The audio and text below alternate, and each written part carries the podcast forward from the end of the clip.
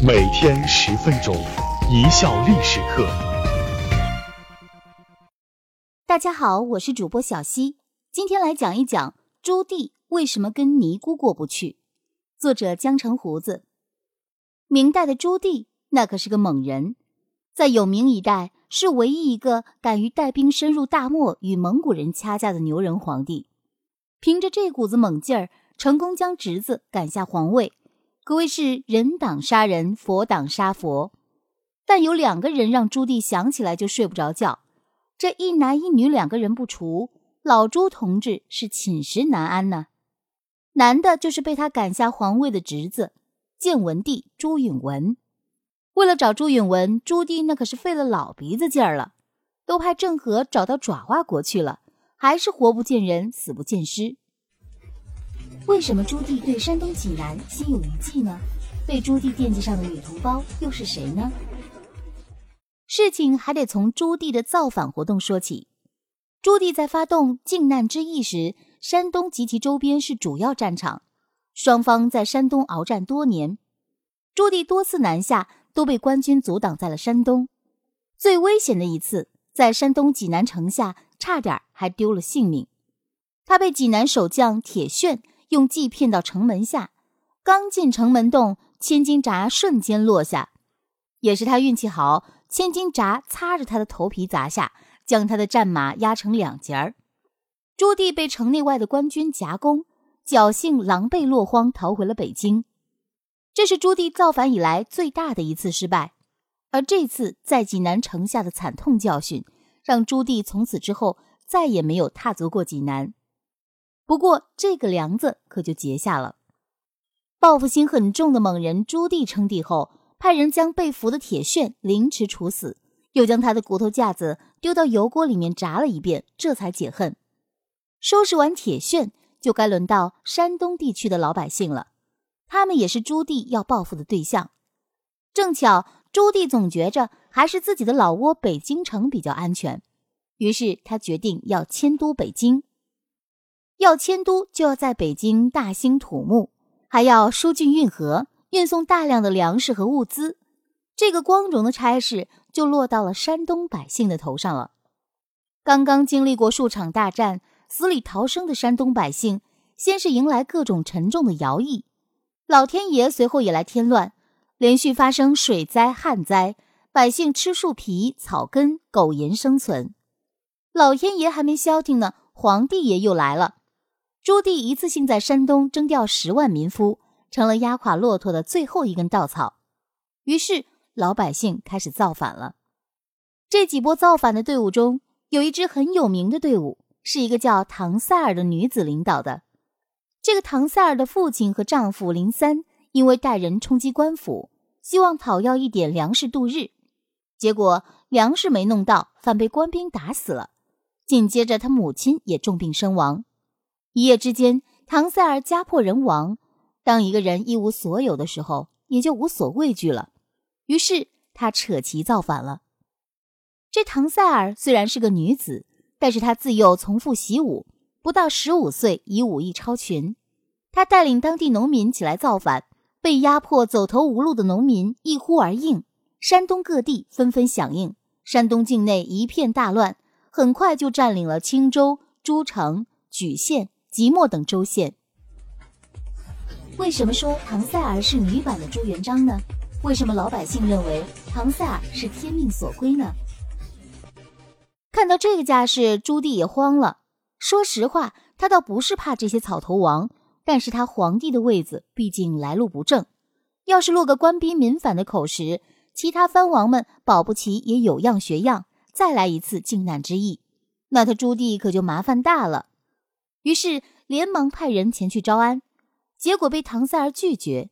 后又派柳生、刘忠去镇压，结果又被大败，刘忠也中箭身亡。没办法，派出了精营五千精锐人马，还把正在山东沿海抗倭的军队也用在了镇压这场农民起义上面。折腾了三个多月，这才把造反平定下去。照理说，造反已经被摆平了。朱棣也应该放心的继续当他的皇帝去了，可是事情的后续发展却让朱棣睡不着觉了。因为唐塞尔造反这个事情牵扯到了白莲教。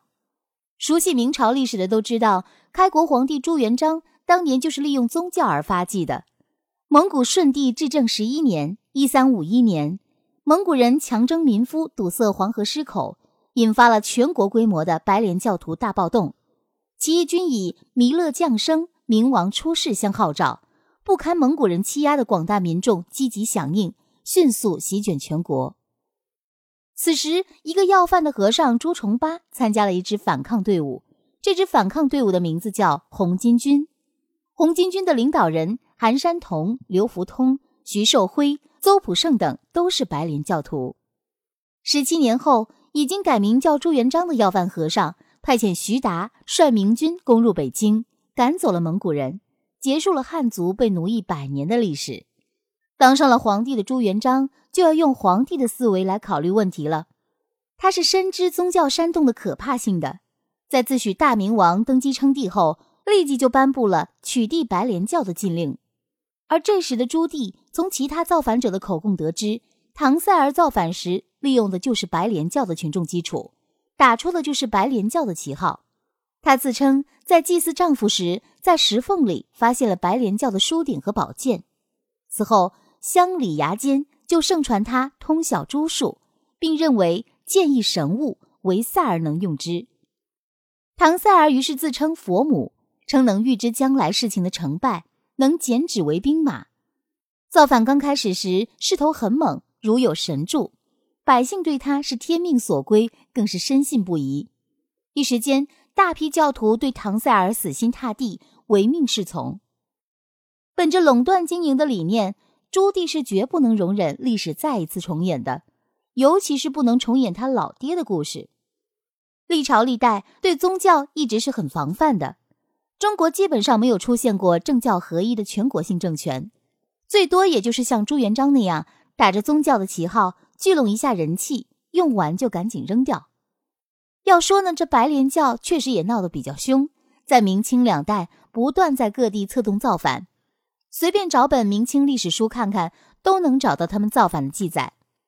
最邪乎的一次，在清代嘉庆年间，白莲教的一个分支天理教还攻入了北京紫禁城。可以说，朱棣在这个事情上还是很慎重的，处置也还算是及时的。可问题是，造反头子兼宗教领袖唐塞尔不见了。本来就憋着一股子劲儿要报复山东人的朱棣，这下更火大。为了防止死灰复燃，朱棣下令严查唐塞尔的行踪，但搜捕工作没有任何进展。哎，又一个找不着啊！朱棣同志郁闷呐，我他妈都是皇帝了，要找个人咋就这么难呢？皇帝侄子找不着也就罢了，连个女造反头子也来欺负我，这皇帝还要不要干了？发了狠的朱棣决定调整工作重心，把搜捕唐赛儿的重点放到了佛门。明史是这么记载这个事情的：唐赛儿久不惑，欲削发为尼或处混女道士中，随命法司凡北京、山东境内尼籍道战，逮之经劫之。也就是说，朱棣认为唐塞尔可能躲在尼姑庵和道观里面，于是将北京、山东的尼姑、女道士通通逮捕，押送北京审讯。